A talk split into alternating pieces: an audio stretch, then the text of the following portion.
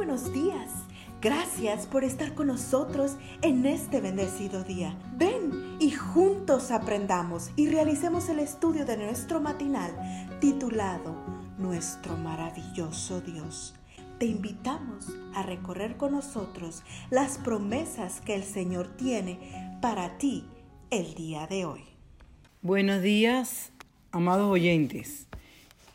El devocional de hoy lleva como título El poder de las heridas. Hoy, primero de marzo. El versículo es Isaías 53:5. Mas Él fue herido por nuestras rebeliones, molido por nuestros pecados. Por darnos la paz, cayó sobre Él el castigo, y por sus llagas fuimos nosotros curados. Jessica era un bebé de apenas 18 meses cuando accidentalmente cayó en un pozo de Midland, Texas, el 14 de octubre de 1987. Gracias a la cobertura que los medios de comunicación le dieron al hecho, el mundo entero presenció en detalle los frenéticos esfuerzos de los rescatistas para salvarle la vida. Después de 58 horas de ardua labor y mucha tensión, Jessica fue finalmente rescatada. Todavía hoy se puede ver la foto de su rescate, que de paso obtuvo el premio Pulitzer en 1988, donde aparece ella en brazos de uno de los rescatistas. La experiencia que vivió la pequeña Jessica fue documentada y conservada para la posteridad en numerosos artículos de periódicos y revistas. Incluso inspiró la creación de canciones, libros y películas pero son las cicatrices que quedaron en su cuerpo las que cuentan su historia, las que mejor le recuerdan cuán cerca estuvo ella de la muerte y cuán oportuna fue la intervención de los equipos de rescate.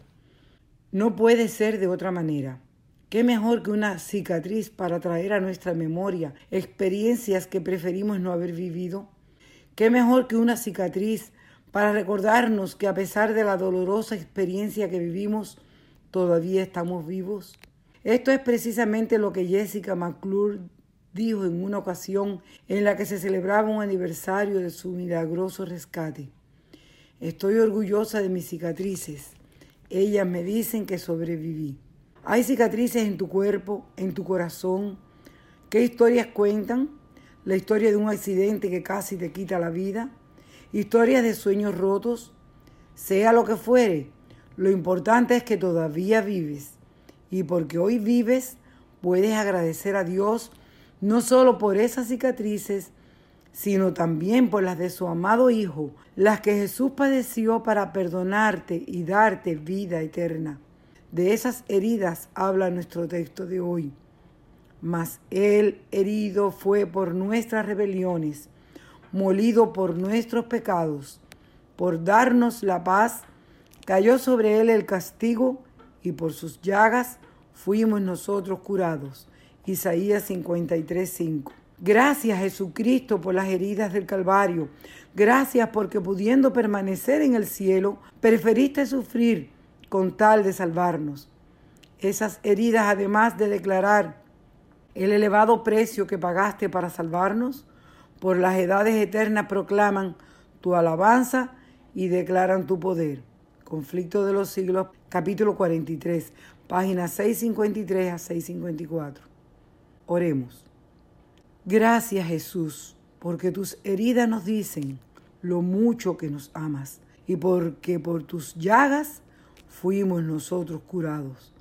Bendito sea tu nombre, Señor, hoy y siempre. Amén. Dios les conceda un bendecido día. Es un privilegio que sigas acompañándonos Gracias Dios por darnos la tranquilidad necesaria para enfrentar los retos, alegría